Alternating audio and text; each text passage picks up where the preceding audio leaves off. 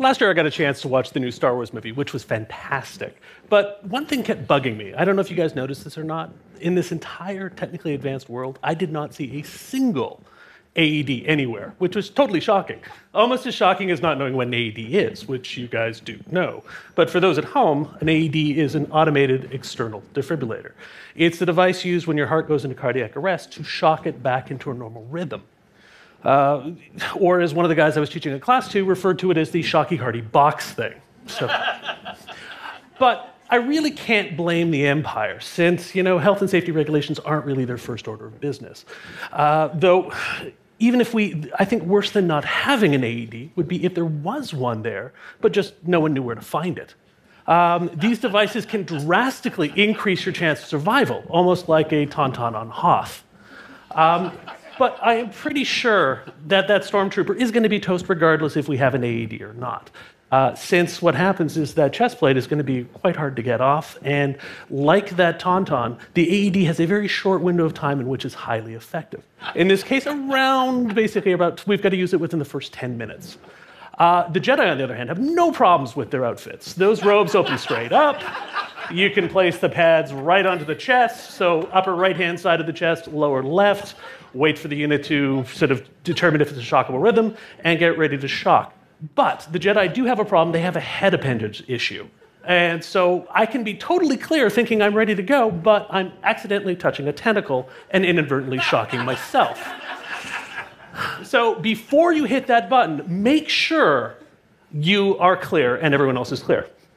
Uh, going back to that, uh, uh, to that stormtrooper, if I did get that chest plate off in time, uh, what would you do if you suddenly found there was a Wookiee under there, or possibly an Ewok to Ewoks? Well, lucky for us, in the kit, there's actually a razor, and we can use that to shave the chest on the upper right hand side and the lower left. Wookiees also have another problem, they have an accessory issue. So, what we want to do is that we want to remove these, anything between the two pads we want to remove, uh, since it can cause something called arcing. Uh, for those who know what arcing is, do you remember the emperor uh, when he shoots electricity at the end of his fingers? That would be kind of like arcing. Uh, another thing that, oh, by the way, he creates that by wearing wool socks under his robes. Uh, we can also get arcing if we have an extremely wet chest. The electricity travels across the surface instead of through the heart. Uh, we can correct this with the immortal words of Douglas Adams don't panic, which most of us have done today, uh, and also always having a towel. So good words to go by. The metal bikini, unfortunately, this is where panic sets in. Like the modern bra, we have to make sure we remove because this can cause severe, uh, severe arcing along with burns. Uh, but unfortunately, this opens up an issue that's almost as controversial as talking about the prequels. the mere mention of the word nipples, and people get a little a tizzy. Uh, by the way, that is not a nipple, that's a cupcake. So. Uh, chances are, if you do have to use this, this is going to be on someone you know. Uh, and remember, everyone has nipples, except for Jabba. But he does love cupcakes.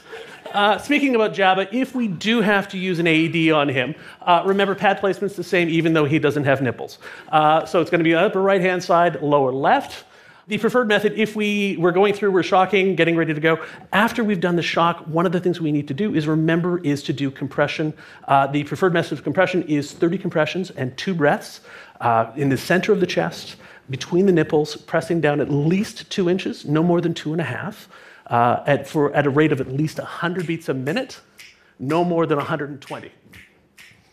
Uh, unfortunately, due to the size of Jabba's mouth and also what he puts in said mouth, we may not want to actually sort of uh, do the mouth to mouth part. So instead, we can do compression only CPR. The way of remembering the compression only part is we can actually use the Imperial March. Uh, I would sing it for you. Unfortunately, that would be more something that an interrogation droid would do.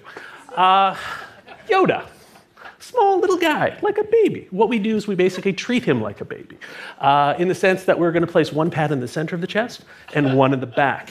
If we place them both in the front, uh, they can either be too close and cause severe arcing, uh, so we want to avoid that. Uh, hopefully, this helped to clarify and put some sort of light on some of the darker issues of using an AED in the Star Wars universe or any universe in total.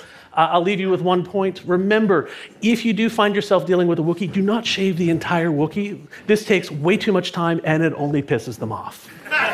Thank you very much.